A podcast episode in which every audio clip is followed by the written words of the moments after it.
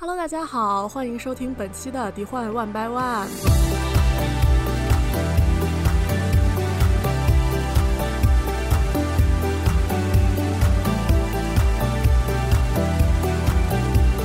嗯，于是呢，我们今天这一期呢，作为就是二零二一年的一个末收尾啊，虽然可能。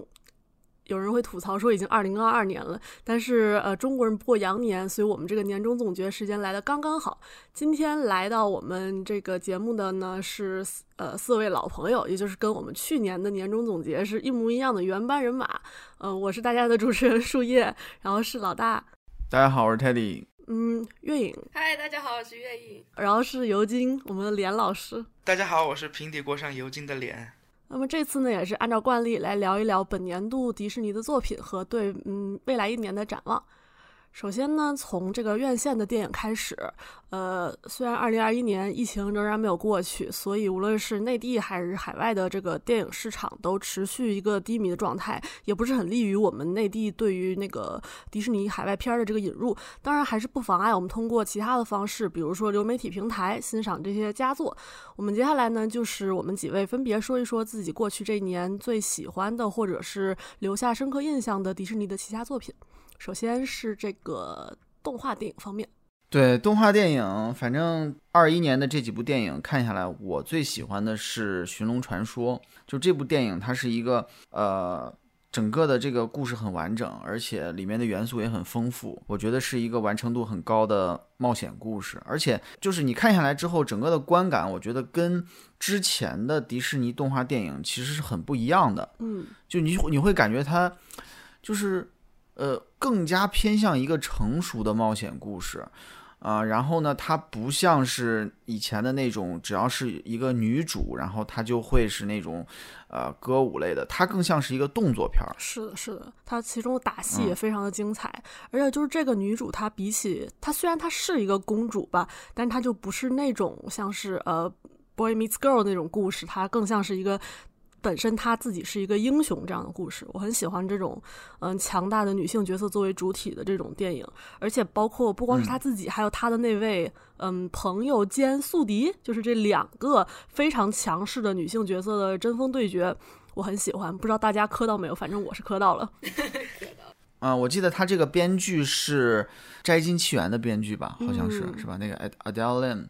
他是等于是从外部引入的人才来拍的这个。电影并不是迪士尼动画工作室自己的培养的人，也之前也不是做动画的，所以我觉得，就是迪士尼这种引入一些不一样的、新鲜的这个。呃，力量进来对他的电影的创新其实很有帮助。为什么呢？其实可能是因为他们内部没有了解东亚文化的人，嗯，也有可能，也有可能。嗯，因为就是我，我虽然很喜欢它里面就是东南亚的这个风格设计什么的，当但是就是和所有的嗯少数文化的相关的电影。就是好莱坞出品的这些电影都有一个共同的毛病，就是它会带着一些白人的傲慢在里面。就是你能够感觉到，尤其是当你自己身为一个亚洲人，你看的时候，你就能觉得他们太太想当然了。就是对于他们以为的东亚文化是什么样子的，有一种想当然在里面。但是就是瑕不掩瑜吧，嗯，而且我还很喜欢奥卡菲娜，所以就是电影就是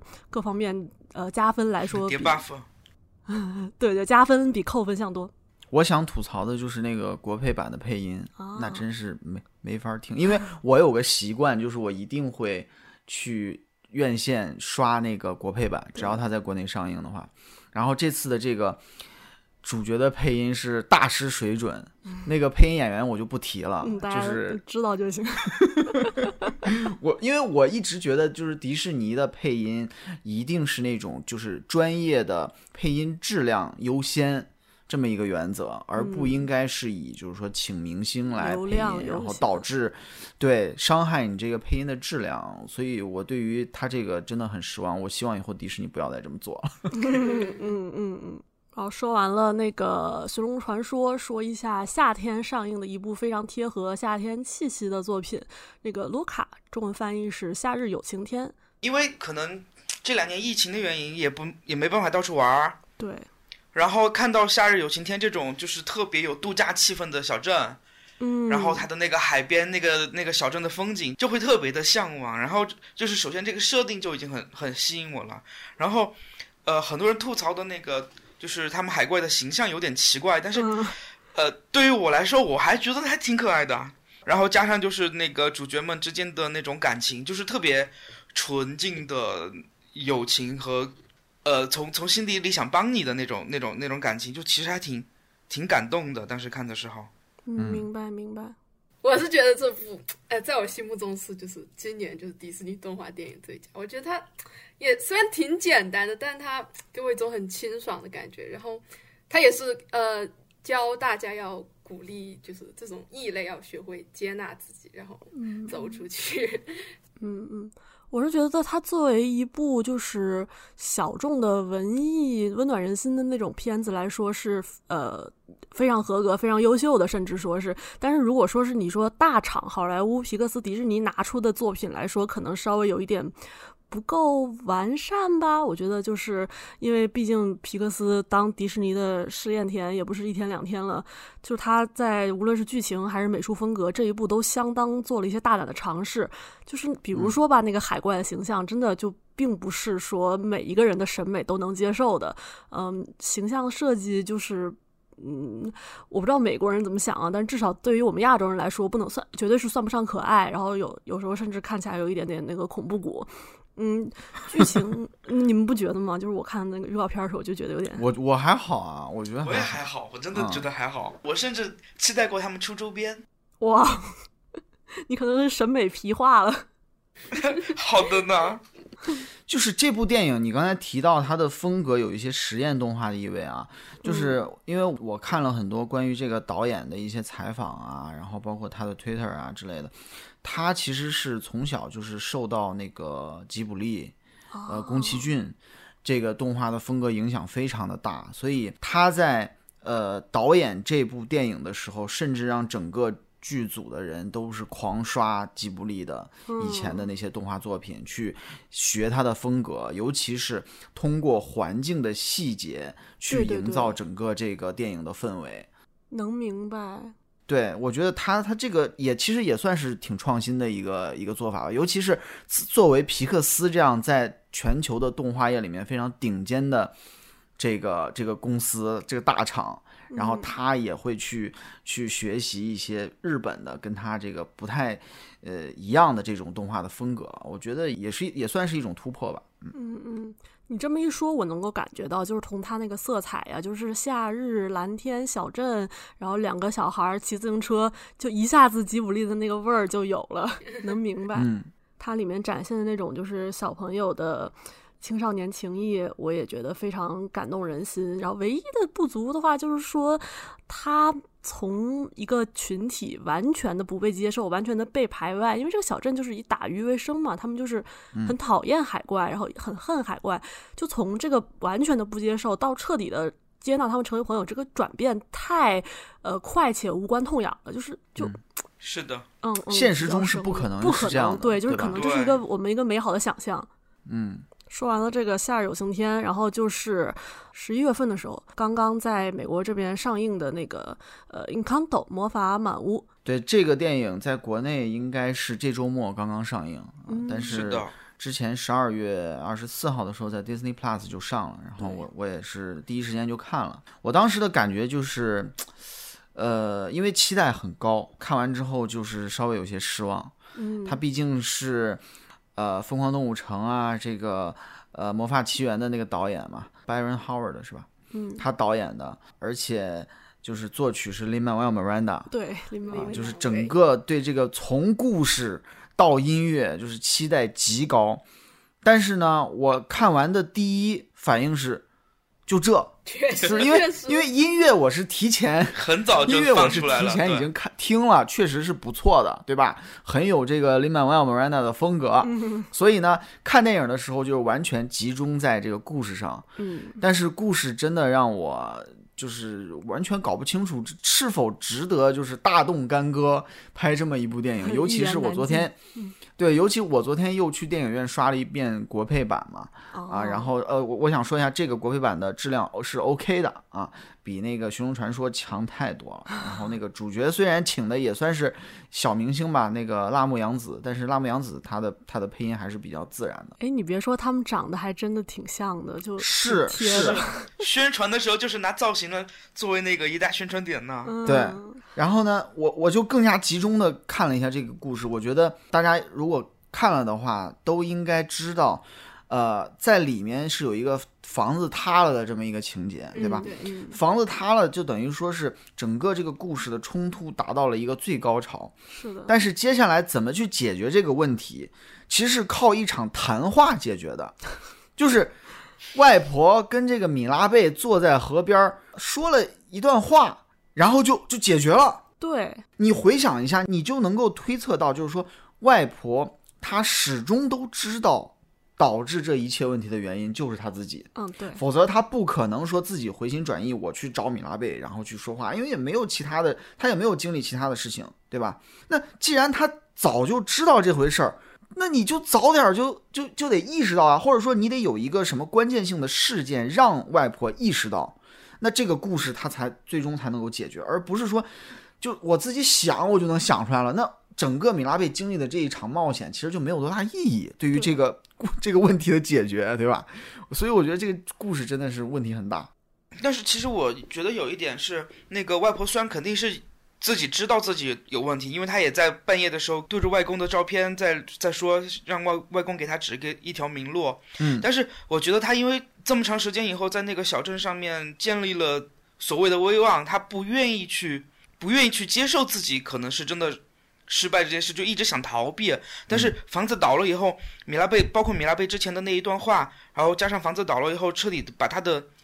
所谓的自尊心全部打塌了，然后他才开始自我反省，这个倒也可能说得通。这个如果是真是像你这么说的，确实是说得通的。但是这个地方需要一首歌，嗯，对，但是两只小毛虫呀，两只小毛虫呀，就是说，当那个情绪达到一个顶点的时候，你只有一首歌才能够表达这个情绪，才能够让故事发生一个转折。这个我就想起之前就是《冰雪奇缘》的那个呃作曲嘛，那个 Bobby 呃 Lopez 和那个叫什么？Chris Anderson 啊，对对对对对，他们在那个 D twenty three Expo 的时候，现场我在现场听的，他就是说，什么时候需要歌，就是在这种时候，就是说情绪太高，不唱歌不行了啊，唱完歌这个剧情就要转折了，这个时候来一首歌，这是最合适的。但是迪士尼动画就是呃所有的音乐剧电影里面，就是迪士尼的音乐剧电影里面都有一个问题，就是他们他们会把歌集中在前期，对对，这部电影里面的歌出现的，我觉得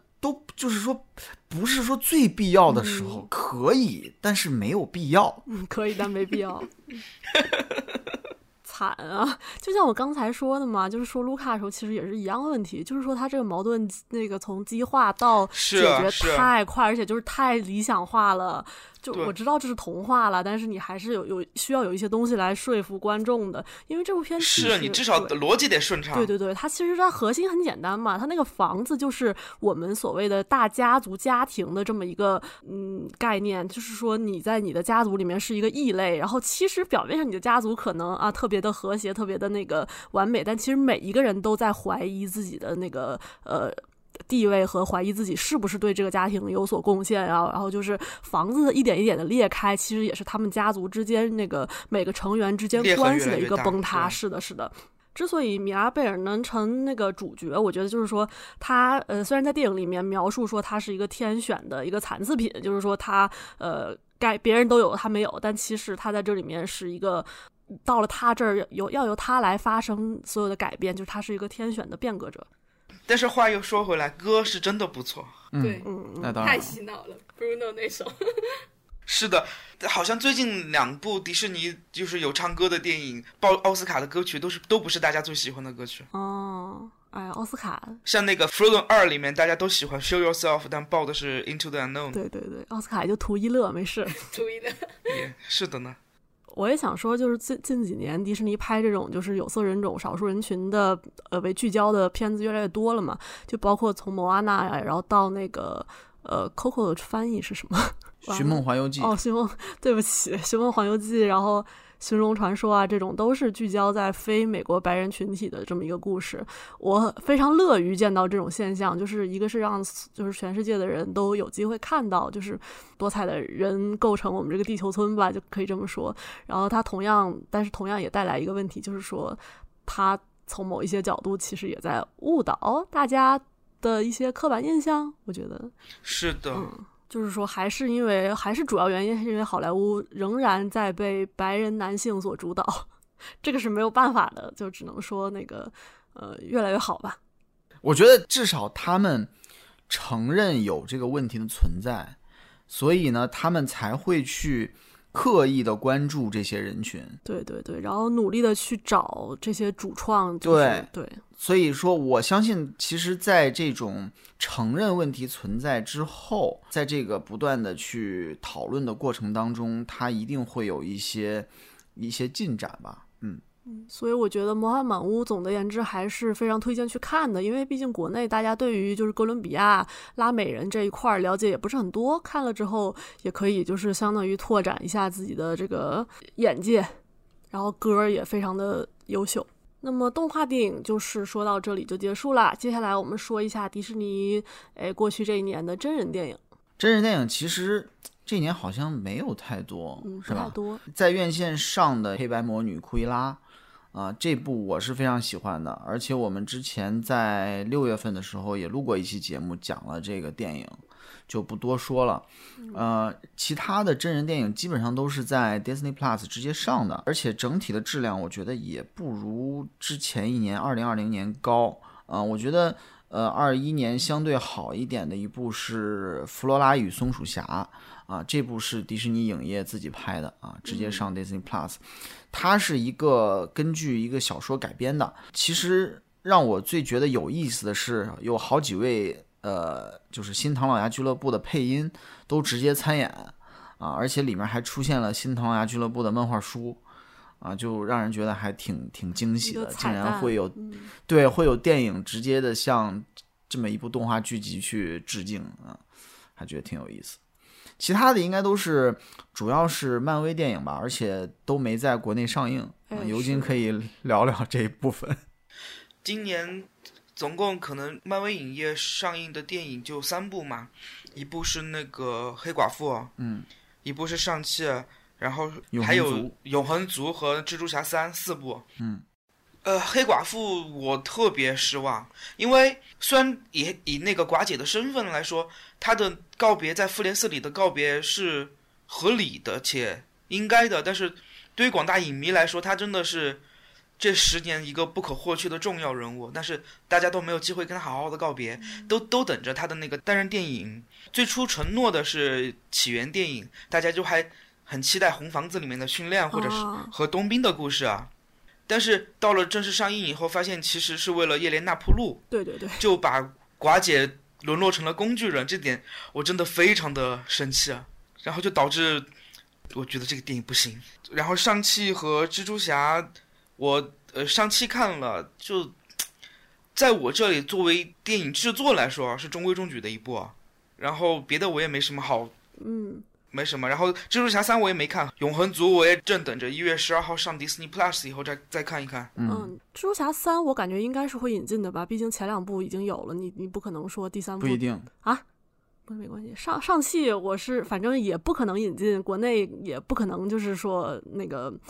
呃，但是大家基本都看了哦，真的假的？我对上汽真的是一点一点感觉都没有。首先说，作为一个中国人嘛，他讲的是一个呃彻头彻尾的一个中国英雄的故事。虽然之前那个电视剧的铁拳，他也算是一个中国英雄，但是因为魔改太多了，这边就不归在不归在那边了。就所以所以说，上汽作为第一个就是呃彻头彻尾的华裔超级英雄，我真的吐想吐槽的点太多了。然后总的来说，首先就是我觉得不行啊，而且就是因为之前我和那个瑞瑞和森森不是在这边见见了一面嘛，我们就去了迪士尼，我们疯狂吐槽了一大堆就是上汽的事情，因为在那个呃呃加州这边迪士尼，它不是新建了一个那个呃复制者基地嘛，campus，对对对，然后它每天会有那个。角色，就是固定时间会有角色出来跟你那个打招呼啊，然后做一些那个互动什么的。然后我们当时正好呢就遇到了那个黑寡妇的那个就是角色，然后呃出来的时候大家都在下面，因为疫情嘛，并不能真的靠近，就只能就是隔着特别特别远，就是跟你挥手这样子。然后旁边就是走出来一个穿着红色棒球衫的亚洲大哥，我当时还在想说这个大哥他是谁啊？为什么站在这儿？然后想了半天，他们说这是上汽，我说哦，这是上汽呀，这真的特别特别路人。他的不管是从那个服装上面，就他整个服装设计，就是一点那种超级英雄的特色都没有，甚至不如一些电视剧的制作，就非常之普通，就像是你可以在路边任何一个地方遇到的一个亚洲大哥的一个感觉，就是嗯，没有那种气场感。而且这个电影也是，就首先我们达成一个共识，就是我并不批评演演员的长相啊，就是我对演员长相没有任何意见，而且我很喜欢奥卡菲娜，我觉得她非常非常有资格担当上汽的女主角。但是就是她不行的地方在于，她就是不管是给角色赋予的高度，还是就是嗯，她的起源故事的，就是可以立住脚的程度来说，都太太太太普通了。至少梁朝伟很帅。啊，对，梁朝伟很帅，拯救不了这部电影。但是梁朝伟在片子里面真的很工具啊。对啊，而且就是他剧情其实也没有说通啊，他和他爸到底是有什么过节，我也没有懂。我反正看完之后，我就是觉得，呃，一开始以为是超级英雄片儿，看到最后其实是个怪兽片儿，对吧？然后，然后其实啊，就是从人物角色塑造的这种。呃，这种立体感来讲啊，我觉得梁朝伟的那个角色就是文武这个角色，更像是个主角，你不觉得吗？对，是吧？是啊，就是，然后那个上汽进去，就是从头到尾，我对于他这个角色没有一个，就是我觉得他表现出来的这个人物没有很丰富啊，然后再加上打到最后，这个怪兽打完之后呢，你就觉得，哎呀。还是原来漫威电影的那个中二的那个味儿，就是。而且哪怕咱们说不跟那个什么美国队长、钢铁侠这些一线英雄对比，咱们横向对比，我觉得连黑豹也比不过呀。是，就是，嗯，他的那个场景也好，然后服化道也好，就是就是感觉他的投资成本就是很很低，就给我这么一种很便宜制作的感觉。这个地江还蛮可爱的。对我们是从整个电影的质量跟观感来讨论这个问题的，其他的我们绝对不是说说一个电影不好，它就不应该让人看到，对吧？就是电影好不好，应该让观众自己来评判，对自己决定，还是看了再说。只是说我们这儿的人看了都没太觉得它特别出彩而已嗯。然后就是我说一下刚刚上映的那个《蜘蛛侠三》吧，我个人蜘蛛侠。呃，第一部的那个新蜘蛛侠荷兰弟的，我非常非常喜欢，而且我看了好几遍，在电影院就是那种看的痛哭流涕的，然后就再看一遍就痛哭流涕。然后二我就已经开始觉得他在走下坡路了。我二我觉得他拍了一个钢铁侠四，我不觉得这是蜘蛛侠二。然后蜘蛛侠三更是，我觉得他们就已经开始掏出老底儿了，就是已经开始用尽他们所有的能力想要打动我，但是还是没有能够打动我。就是他们为什么这么说呢？因为就是大家最最最最最期待的这部电影的内容，不就是三代蜘蛛侠的同框吗？我可以非常负责任的告诉大家，这部电影最大的亮点是三蜘三蛛同框，然后唯一的亮点只有三蛛同框，除了这个之外就没什么可看的。嗯，其实二那部蜘蛛侠二当时看的时候，我就觉得这什么玩意儿？这是对啊，整个特别散，就是你看下来之后，感觉就是好像剪辑都没做完的一个感觉。所以我对于蜘蛛侠三也没有特别大的期待。既然知道了已经就是三代同框，因为之前他们在疯狂的去做这种营销，也不能算营销吧，就是任由这种。这种传言在外面去传的时候，没有人出来否认，那你基本上已经知道他这个事情是肯定是真的了。就是真的，大家猜的都猜的都对。对啊，如果说你这么传下去，没有人出来否认，然后最后电视电影上了之后没有，那大家不得气死？笑死！对啊，而且包括就是穿越时空这个题材也是老题材了，就是谁都拍过，哈利波特也拍过，对，就是你想拍出点新花样还挺难的。但是。他们到第一个十年完了以后，第二个十年如果不引入不引入平行时空的话，不引入多元宇宙的话，这个故事就会越来越干。嗯嗯，但是都说了多元宇宙，我们可以去看动画版的蜘蛛侠多元宇宙呀，那个好看多了。对，那个是真好看。嗯，我只想说，他们如果还想要再就是吸引我走进电影院看蜘蛛侠的话，除非你把死侍给我搬过来。倒也不是没可能啊，现在。嗯，我觉得很有可能，我期待这一天。是的呢，因为毕竟现在 X 战警已经开始进入电视剧了。嗯嗯，那既然都说到漫威了，接下来我们就谈到那个漫威的剧集啊。呃，二一年是这个漫威剧集的一个大年啊，有很多剧集都在这一年涌出来。呃，然后尤金应该是看的我们之中看的比较多、比较呃全的，让尤金先开始讲一下这个漫威剧集的这些新的东西。嗯，确实，二零二一年那个漫威比较大事，然后从年初的《旺达幻视》到后来的《猎鹰冬兵》，再和《洛基》，假如这些，还有年末的《鹰眼》，这些其实都是漫威电影宇宙里面的衍生故事啊。他们都是，其实就是想在那个复联四以后，第一个十年结束以后，做一些承上启下，或者是填补一些之前电影之间年份空隙的内容。但是由于二一年的那几部漫威的电影，就是上院线的电影都多多少少很疲软，然后就反而显得那个电视剧好像还不错。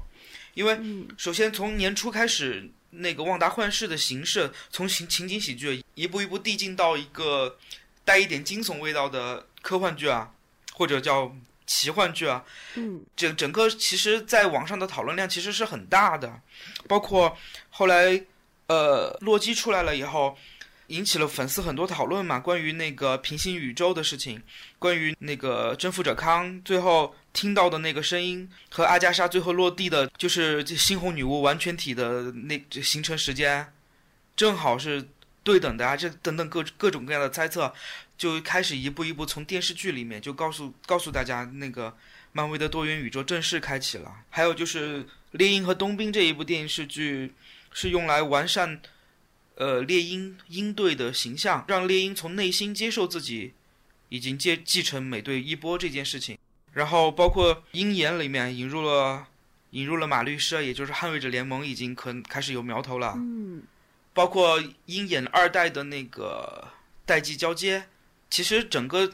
电视剧和电影其实都在做，要让新的英雄进入大家的视线，然后让老的英雄逐渐逐渐的退去啊。虽然我一直觉得这一步走的有点快，但是，呃，他们他们既然这样安排的，就希望能够每一步都走稳吧。然后还有就是，还有一部很重要的动画剧集，就是《假如》那部动画剧啊，它在里面给了更多，就以甚至直接把那个观察者挖图引进来了，告诉了大家观察者挖图的存在。然后其实就开始，呃，两个方面的走嘛，一个是多多元宇宙，一个是金队领衔的。宇宙方面的天剑局的故事啊，呃，二零二一年的电视剧大概就是这些，其实都是在做一些英雄的铺垫，或者是做一些呃交接的工作。嗯，就是开一个头嘛，然后从那个电影那边引过来，引到就是下一代的角色。是的，我其实非常喜欢漫威的这种，呃，也不是说，也不光是漫威这样吧，就是所有的超级英雄漫画，它有一个很重要的概念，就是这个身份的传承。也就是说，同一个代号，它不单单指这一个人，就是说他，比如说举个例子，就是那个美国队长不只是史蒂夫·罗杰斯，他这个。呃，title 它这个呃代号是可以一直往下传的，所以为什么说看了我我就只看了鹰眼啊，没有看没太看其他的，就是因为我那个当时我很喜欢看那个凯特的鹰眼漫画，就是凯特·玉小普，我特别喜欢他，然后还有就是他呃。的和很多其他的子时代，就是那个少年复仇者，从电视剧这边也很明显嘛，就是一个是他，然后一个是那个二代黑寡妇叶莲娜开始，呃，我觉得他们是打算要搭建那个次时代的复仇者了，希望就是早日能和蚁人的女儿，还有那个惊奇惊奇女士，惊奇女士，对，就是卡马拉，其实就是今年夏天就会上映的，是的，二零二二年就会上，非常非常期待这个。然后至于那些那个剧情魔改，真的就不要求太多了。我我看了很多人吐槽，就是说什么呃那个和漫画魔改了很多啊，还有就是那个剧版的金并就简直是另一个人，加很多戏。我觉得嗯，漫威也是头一回了，这对都都已经看漫威的 MCU 已经十年了，他还不知道吗？漫威的 MCU 其实就相当于是和漫画世界平行的另一个宇宙而已。嗯，所以他们就是一直都是这个惯性，我觉得大家习惯就好了。嗯，漫威剧我也基本上都看了，我也不知道为什么，但是我就每一集都看了，就是它整体上我的感觉是没有特别精彩，但是呢，就像刚才尤金说的，它作为一个承上启下的这么一个作用，我觉得它形式大于内容吧，啊，然后而且里面的演员，说实话，新老演员表现也都还不错。啊，然后，嗯，要说选一个最喜欢的，可能就是最开始的那部《旺达幻视》，就是它是把这个形式的创新做到了一个极致，就是感觉还是很有很有创意吧，看了之后让人眼前一亮的那种感觉。除了漫威剧之外，当然迪士尼还有很多真人剧啊，我来呃大概总结一下吧，就是过去这一年里面。呃，我比较印象深刻的有两部悬疑带有悬疑色彩的呃电视剧，一个是迪士尼频道首播的呃《硫磺泉的秘密》，另外一个呢是 Disney Plus 原创的《天才神秘会社》啊，这两部都是呃嗯比较喜欢，而且前者还是呃迪士尼频道的第一部这种奇幻悬疑色彩的剧，因为呃你像 Disney Plus 二一年还有一部叫。呃，Just Beyond，啊，是一个根据呃漫画改编的一个呃系列性质的一个奇幻悬疑剧，就是呃迪士尼现在慢慢也开始在探索这种类型的内容了啊，我不知道是不是受到了呃 Netflix 的呃怪奇物语的影响，就是其实现在青青少年啊，包括家庭观众，其实对这类内容的兴趣还是挺大的啊。如果说呃你是那种。对这类奇幻悬疑的内容比较感兴趣，但是胆子又很小，你甚至连《怪奇物语》内容你都不敢看，那么迪士尼的这些剧就是非常好的选择，就满足你的这种需求。不错不错。当然还有一些呃其他的比较现实的剧，比如说呃《歌舞青春》音乐剧的第二季啊，也是二一年播的。呃，这部剧的第二季，说实话，我觉得跟第一季的。这个水准啊，呃，是不如第一季了，啊，尤其是，呃，第一季一上来之后，就是这个设定首先很吸引人，对吧？啊，然后呢，这个演员之间的这个情感的纠葛啊之类的，呃，看着也也也也都挺有意思的。但是到第二季的时候，就是感觉整体的剧情有有一点儿找不到方向了，啊，就是不知道大家都在干什么，而且人物的关系，尤其是主角。男女主的这个关系的变化有点太，太突然，就是是吧？就不知不知道他们在干什么。这这部你们都看了吗？我虽然没看，但是我就是有所耳闻，非常非常多，就是所有看过的人都来跟我吐槽了。好吧，然后这部反正也续订了第三季，嗯，到时候再再看吧。我估计第三季可能就最后一季了啊。然后另外 Disney Plus 其实。不断的在出一些真人剧，呃，有一些体育类的，比如说有一个野鸭变凤凰，啊，就是跟少年冰球队相关的一个故事，它是以前的同名的电影的一个，算是一个续集，嗯，然后呢，还有一个呃叫 Big Shot 大人物。呃，这个剧讲的是一个女子学校的篮球队的教练的故事，啊，这两部剧我也都看了，呃，都是属于那种能看下去，而且呢比较励志，主要是因为它的剧情线比较清晰，你的你知道他们人物每一个人的动机都是在干什么。这两部剧都续订第二季了，可以继续关注一下。另外还有一部就是之前安迪麦克的主演叫呃 Peyton Elizabeth Lee。他新主演的一部 Disney Plus 的剧《天才女医生》，啊，这个就是设定非常离谱，因为它是改呃改编自一个之前美国曾经热播过的一个老剧，就是《天才小医生》，就十几岁的一个小孩儿他就当医生了，还是二二十岁出的我也忘了。然后他这个这个剧里面他就换成了一个女性嘛，女性做主角，也是一个不到二十岁一个小孩儿就已经在夏威夷当医生。啊，又是做手术又什么的，就很离谱，你知道吧？就设定本身很离谱，就让人有点看不下去。然后呢，他讲的其实又是一个十几岁的青少年，他面临的生活跟工作，就是，哎呀，我反正看了几集吧，我就是觉得没有动力追下去。基本上，二一年去年的真人剧就是这么个情况。嗯，我想说看不下去不用强迫自己，有些剧拍出来也不是为了让大家看的。对，因为我就是始终在想着我们年末要录这么一期节目，所以我就想把所有的节目都看了。嗯，太了不起了。啊，然后电视剧，对我今天也是，就是漫威的都看了。我看鹰眼，我就看了那个金饼，然后我就去补了马律师。我觉得马律师这才是真的特别好看的一部剧。嗯嗯嗯，What if 我也很喜欢，就是这部动画剧也是很新颖，对我来说感觉蛮惊喜的。然后我们说到动画剧，那我们来讲一讲迪士尼就是去年的一些动画片吧，就有《奇幻沼泽》《猫头鹰魔法师》，还有《妖灵与茉莉》。然后我最喜欢的是《奇幻沼泽》，然后去年是播了第二季和第三季的开头。就对我来说，这部剧真的就惊喜很多，就是它故事和人物塑造是非常出彩的。就三个小女孩，她有各有各的特点，然后除了这三个小女孩，她其他角色的塑造也就非常立体，这就是为什么我非常喜欢。可以说的东西有很多，就每个角色以及世界观的建构都可以有一些深深度的探索。就小安她看起来就一开始是很那种迪士尼一贯的欢脱青少年女孩形象，但是然后如果你一旦拨开这个外皮，我就我觉得她还有更多，她是一个很足智多谋、对他人很友好的人。然后就即使马西和萨莎。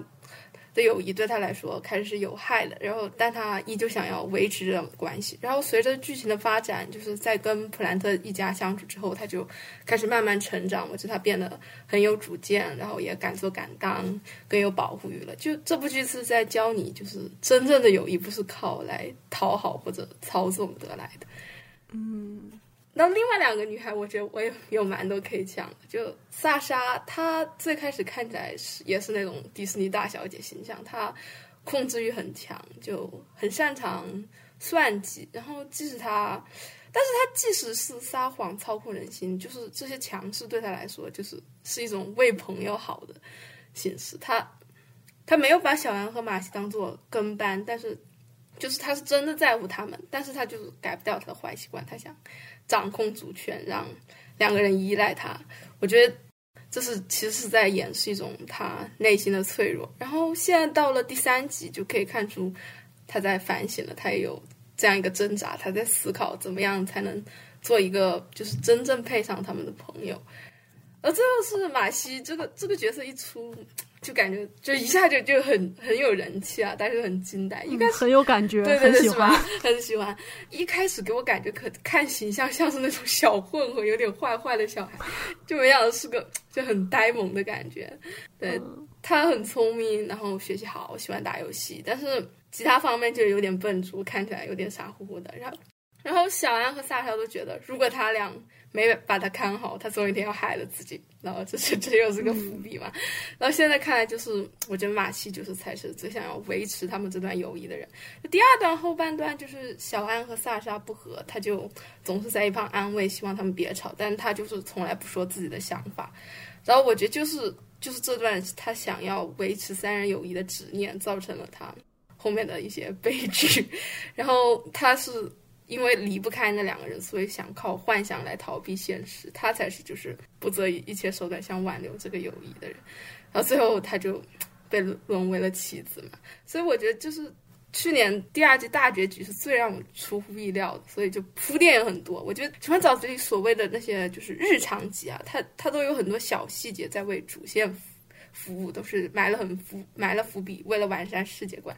你们有谁看了吗？有没有想讲一讲？我我是那个比较忙，不是每集都看，我就是那种日常的那种集，我就基本都都跳了，然后就。就基本上挑的是主线看，所以可能也有很多那个日常集里面的细节，可能就是没有抓到。而且还有就是这三个女主角，我真的是非常喜欢这个配置。本来说今年夏天六月份的时候，我说我想播一期那个性少数主角的专题，然后结果就是没有拉到人跟我一起讲，呃，不想讲单口相声，然后就给搁了。现在回头一看，我觉得二零二一真的是，不管是真人也好啊，然后动画这边也好，真的是就百合大年啊，错过了一个亿 之后。还是可以再讲一次，《奇幻沼泽》就是我有个感觉，就是他逐渐走上了宇宙小子的老路，嗯，就是开始从日常慢慢的呃升华到了那种，呃主线的就是更深层的东西啊。然后包括就是 S.U 的那个主主主创人 Rebecca Sugar 还来这个剧里面客串了一下他自己，唱了一首歌，特别好听。刚刚说到新角色就是呃 Sasha 和 Marcy，我也非常喜欢。首先就是 Marcy 因为是华裔嘛，然后就是。嗯，很可爱，很有感觉。我觉得他们三个本身，如果说是真的把他们放在一个美国的现实中的高中的话，首先一个学习很好的呃华裔，然后和一个那种金发啦啦队长，然后和一个就是有一点不合群，就是小安那种有点脱线的一个，也是一个太艺嘛。这三个人不太可能成为很好的朋友，但是他们就属于是因为这个冒险嘛，因为这个故事的一些呃。就是起伏，然后被迫要要一起合作，被迫要成为朋友，要搞好关系，然后所以就是他们三个之间发生的一些化学变化，一些火花也非常的可爱。第一季之前还我还以为这个片子，因为因为有很多小青蛙嘛，你看就是童话一样的背景，然后有很多小动物，我以为是那种走轻松童话路线的那种小孩子动画片，果然迪士尼都是假都是假的啊。第一季基本上是这个风格的，是吧？但是后面就。啊，越来越黑生惨。是的，是的，有很多地方已经开始就是凸显出它的一些 恐怖的内涵。随着这个地图越越展开越大，然后也开始给大家呃明里暗里的发一些刀子，然后甚至会有出现一些就我就觉得一边看一边觉得小孩子真的能看这个吗的画面。不，它其实就是陪伴着观众长大，就跟哈利波特一样，电影越拍越黑暗。是的，是的。我很喜欢他第二季结尾时候说的那个冒险并未终结，实际上一切才刚刚开始。然后另外一部就当然是《猫头鹰魔法师》，它是去年播了第二季的上半部分，就它比第一部来讲是很有进步的，它的作画质量很的高，有几集打斗场面就是很震撼，我觉得这个很流畅嘛。然后就是关于伊达和大王的秘密也开始渐渐浮出水面了，然后这个还出了一个新角色叫 Hunter，他也很可爱，人气也很高。但我觉得这部剧，但它的缺点也是非常明显的，就是我觉得剧情跟我上面说的那部讲故事能力比，我就觉得。他差点东西，但你你觉得他有点有点惊喜，但是也没有那么有惊喜。就我觉得魔法师，你们知道 Lumity 啥 lumit 热度是非常高的，对吧？这对就是确实很可爱，我也很喜欢。但我觉得就是他其他角色的塑造略显薄弱了，就很多东西他都被这个 CP 的光环给盖过了，就是很多人物的感情线就略显仓促。我之前就是跟小板栗老师在那个微博上聊，我们就觉得。露丝和伊达的感情联系方面有点描写不足，并没有靠很多技术来塑造，所以以至于他们一些煽情部分让我觉得很突兀。嗯嗯，确实，猫头鹰的人气是今年的人气属于是吓到我了。就在看那个汤布勒的那个榜单上面，就他是评了一个二一年百大那个电视剧是真人和动画混在一起的，里面猫头鹰魔法社居然排到了总榜的第三。就我以为他们没有那么多人在看，没有想到就是还还挺火的。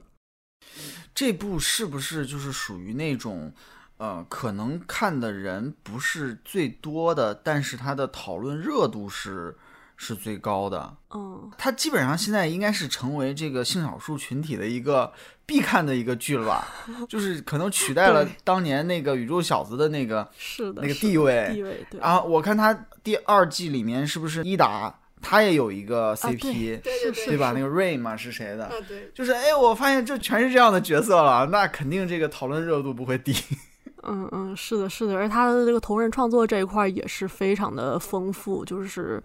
我我真的每天看到很多推特上面很多人在画。Lumity 这一对嘛，CP 肯定是对于这个作品的热度贡献功不可没。就像刚才月影说的，肯定就是，毕竟这是一个拉话题度的一个东西嘛，你可能就会，哎，官方可能会就会着重在这一块儿上面，然后就忽略了很多其他的东西。但是呢，这个 CP 这块儿，我我觉得我比较有话语权，就是我也不敢轻易劝大家磕，因为。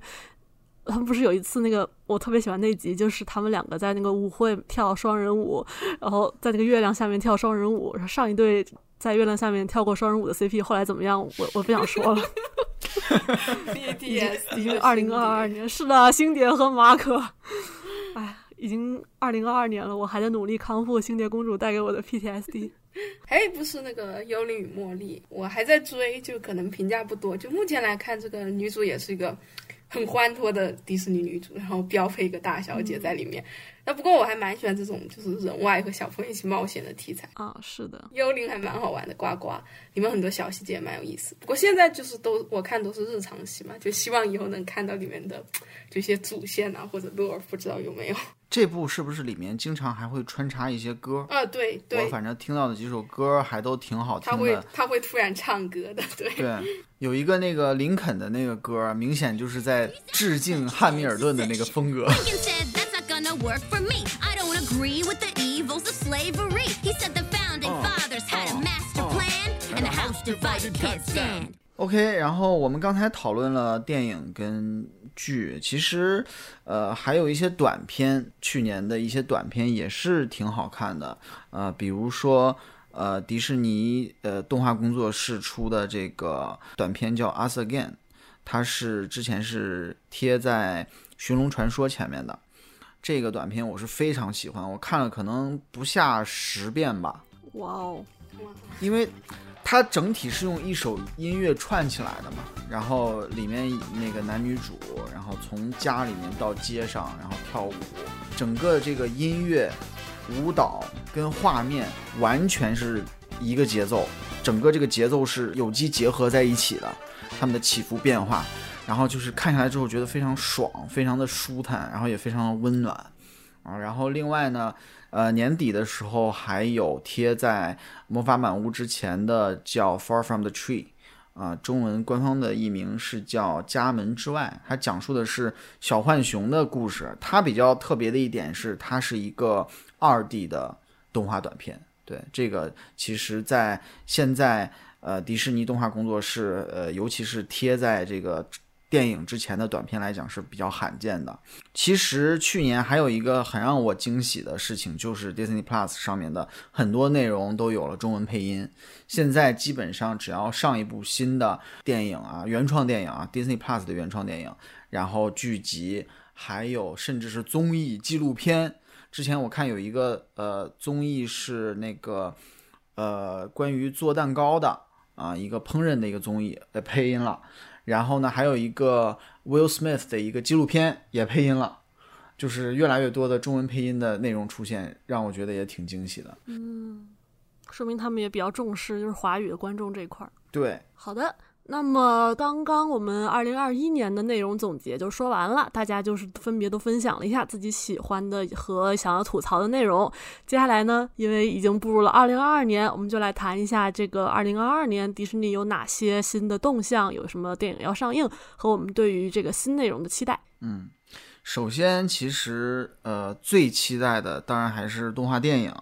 比较早上映的，像皮克斯的《青春变形记》，这个相信大家也都看了那个预告片了，对吧？是一个华裔的小女孩作为主角，她这个一紧张，情绪一激动，就会变成一个嗯，巨大的小熊猫。超可爱。对，非常可爱。这部电影将会在三月十一号直接上 Disney Plus，本来也是定这个三月十一号是上北美院线的，但是呢，由于最近疫情的原因啊，因为新的变种嘛，这传播又特别快，所以迪士尼又做出了直接上 Disney Plus 的这个决定。这已经是皮克斯连续第三部电影直接上 Disney Plus，绕过院线啊，直接上流媒体了。其实我看网上的很多人还是很不满的，说实话，很为那个皮克斯感到可惜，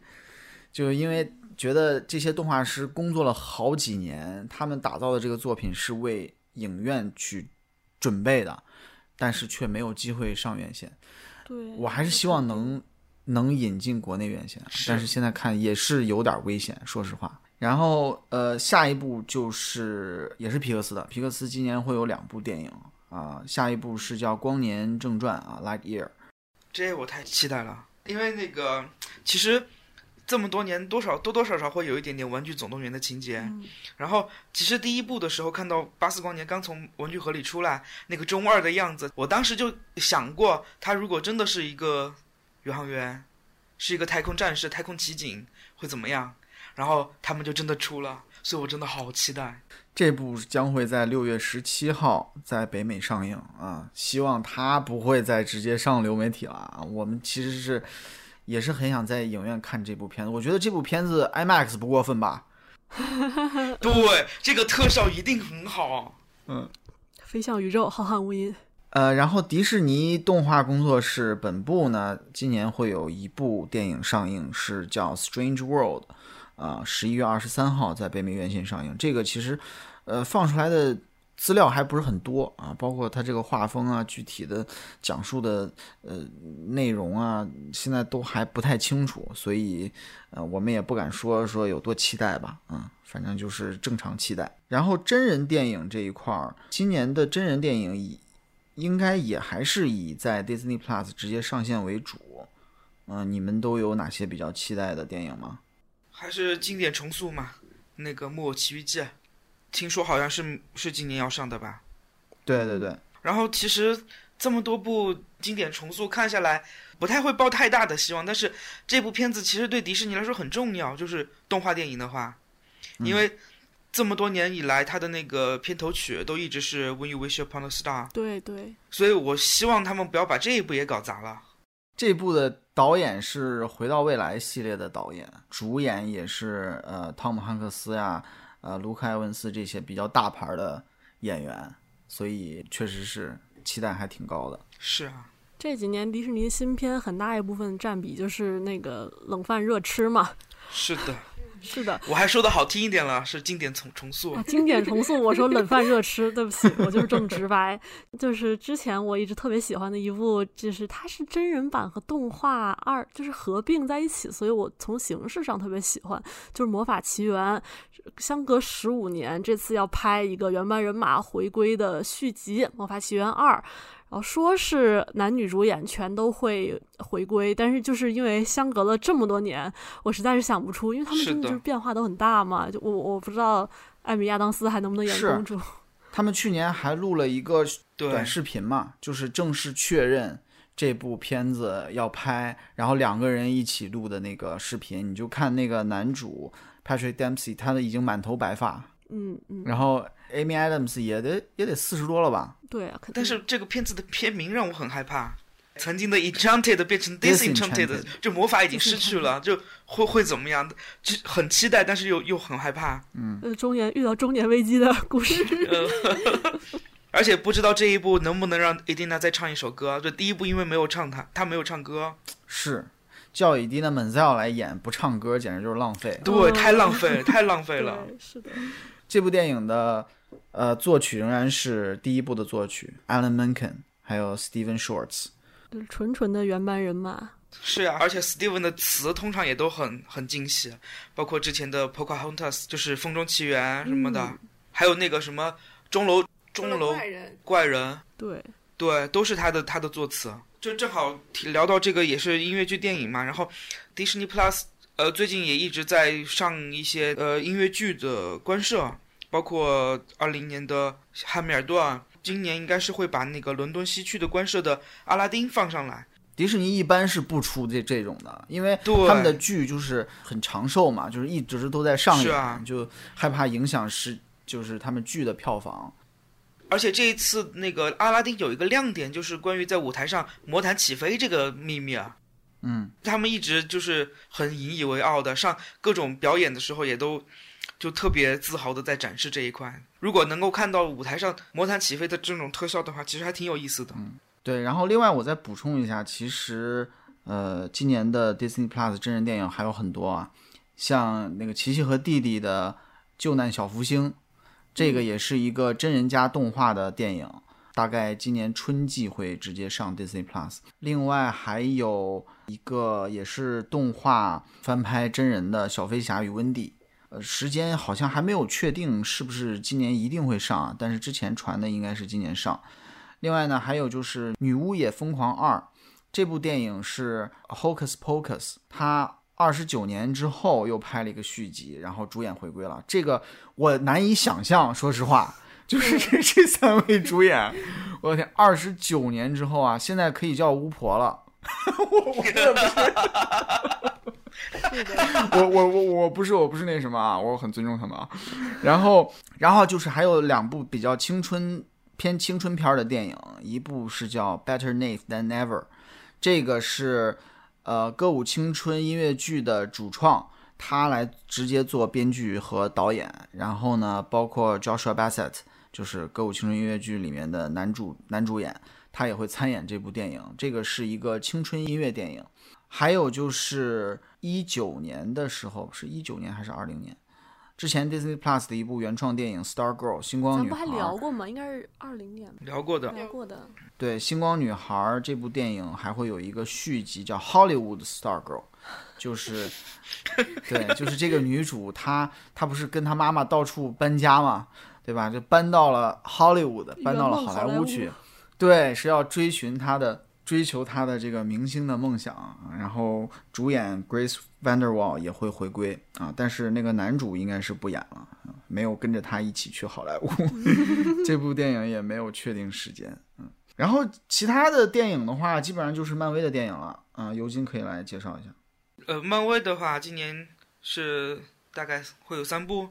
奇异博士二》现在那个首播预告已经发出来了，又是一大波的讨论，关于反派是谁，到底是那个假如动画里面的黑崎一，还是眼魔，还是另有他人？然后《雷神四》，呃，今年七月八号应该会、呃、会上映，如果不出意外的话。然后之前相传的是，应该也是会交接雷神的衣钵，因为简·福斯特好像回归了，嗯，会成为女雷神，要形成真正的妇联了，妇 女联盟。妇女联盟。因为黑豹二也是妹妹妹妹苏瑞接替啊，所以毕竟陛下的事情大家也都挺难过的，所以他们也承诺过不会换其他的演员来演黑豹，所以会让妹妹继承黑豹的衣钵。只是听说那个黑豹现在拍摄进度也有点，就补拍的问题还是有点有一点的，不知道最后会不会影响到上映。对，而且他怎么交代这个呃黑豹的这个交接，是啊，是吧？对，这也算是就是现实影响到了就是影视的这么一个例子吧。嗯对，然后就是除了漫威的电影，还有很多漫威和星战这边的剧集是在二零二二年要这个上线。首先就是刚才就已经谈到的 Miss Marvel，呃，以那个卡马拉为嗯主角的惊奇女士是现在预目前预定在二零二二年的夏季。对，漫威的话，今年除了惊奇女士，还有其他的十部电视剧是在准备的，呃，有包括月骑就月光骑士啊，然后钢铁之心、女浩克，然后阿加莎就是那个旺达幻视里面的那个女巫，另外一个女巫，嗯因为这一次的人气很高，所以给她单独开了一个电视剧。因为在漫画里面，阿加莎是旺达作为猩红女巫的导师，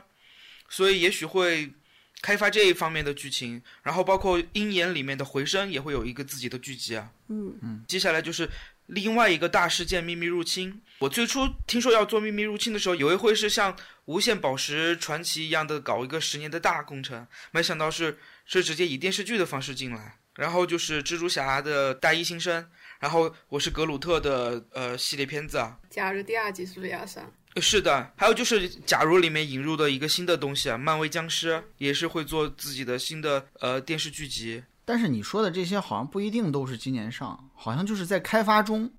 哦，是是，他们现在目前就公布出来的要进行制作的剧集的这些了。嗯，现在传的就是说今年会上的应该是《月光骑士》、呃《秘密入侵》、呃《女浩克》、我是格鲁特，还有《假如无限可能》第二季啊、基本上就是这些。然后就是说说星战这边，呃，二零二一年年底刚刚出了一点点的这个呃波巴费特，所以我们聊的时候就没有把它算作是二零二一年的一部分，就直接归到了二二年。嗯，然后是那个伊万主演的这个欧比旺的个人剧集，是我最期待的一个星战的续集，肯定要看的。以以前以为打算单独拍一部电影，但是我觉得拍剧更好吧。然后就是《曼达洛人》的第三季和《一等小队 Bad Batch》的第二季。